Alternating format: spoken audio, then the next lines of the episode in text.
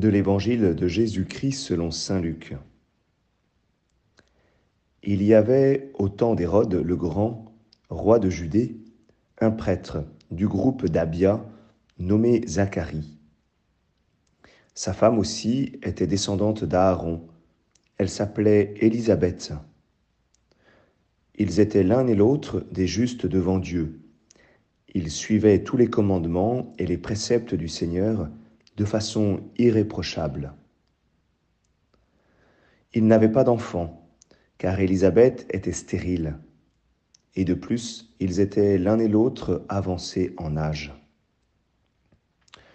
Or, tandis que Zacharie, durant la période attribuée aux prêtres de son groupe, assurait le service du culte devant Dieu, il fut désigné par le sort, suivant l'usage des prêtres, pour aller offrir l'encens le sanctuaire du Seigneur. Toute la multitude du peuple était en prière au dehors à l'heure de l'offrande de l'encens. L'ange du Seigneur lui apparut, debout à droite de l'autel de l'encens.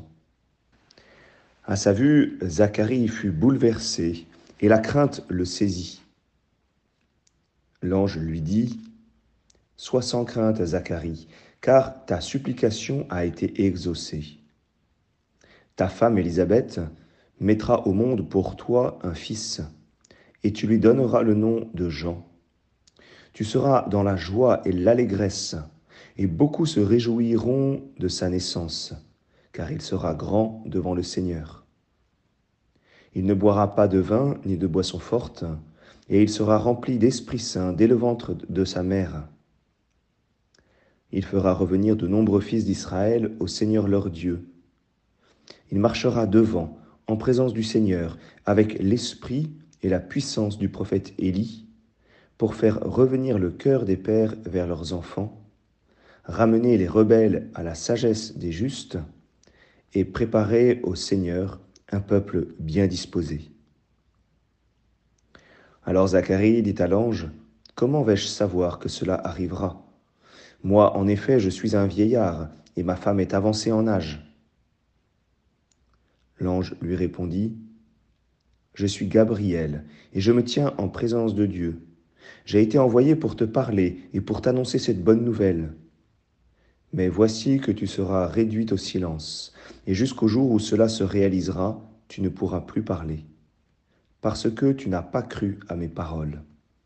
Celles-ci s'accompliront en leur temps. Le peuple attendait Zacharie et s'étonnait qu'il s'attarde dans le sanctuaire. Quand il sortit, il ne pouvait pas leur parler, et ils comprirent que dans le sanctuaire, il avait eu une vision. Il leur faisait des signes et restait muet. Lorsqu'il eut achevé son temps de service liturgique, il repartit chez lui. Quelque temps plus tard, sa femme Élisabeth conçut un enfant. Pendant cinq mois, elle garda le secret. Elle se disait, Voilà ce que le Seigneur a fait pour moi, en ces jours où il a posé son regard pour effacer ce qui était ma honte devant les hommes. Acclamons la parole de Dieu.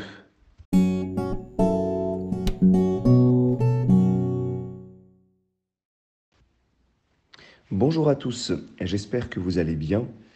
Aujourd'hui, nous avons un long évangile où nous continuons à, nous mettre à l'école de tous ceux qui ont finalement euh, euh, entouré, approché euh, la naissance de notre Seigneur.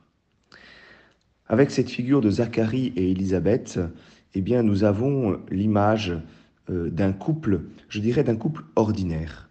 C'est la beauté d'un couple dans l'épreuve. Parce que, eh bien, ce couple il est juste devant Dieu. Il suit tous les commandements et les préceptes du Seigneur de façon irréprochable.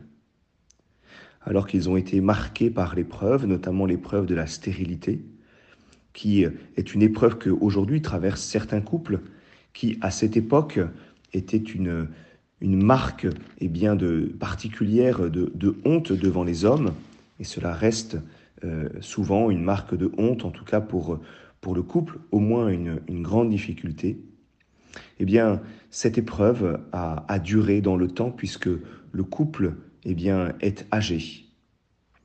Ils étaient l'un et l'autre avancés en âge. Eh bien, au milieu de leur épreuve, ce couple reste, reste dans la confiance. Ce couple reste juste à suivre les préceptes du Seigneur. Et alors il y a au milieu de ce couple cette merveilleuse bénédiction de Dieu. Ta supplication a été exaucée, dit l'ange à Zacharie. Tu seras dans la joie et l'allégresse. Et pourtant, malgré la beauté de ce couple, qui est vraiment un, modèle euh, pour, euh, pour les couples d'aujourd'hui, eh bien, il y a une correction. Il y a une correction parce que euh, Zacharie n'a pas cru à la parole de l'ange. Il a écouté, il a posé cette question, comment vais-je savoir que cela arrivera? Mais l'ange, lui, discerne qu'à travers cette question, il y a un manque de confiance. Probablement que la promesse de l'ange est finalement euh, trop grande.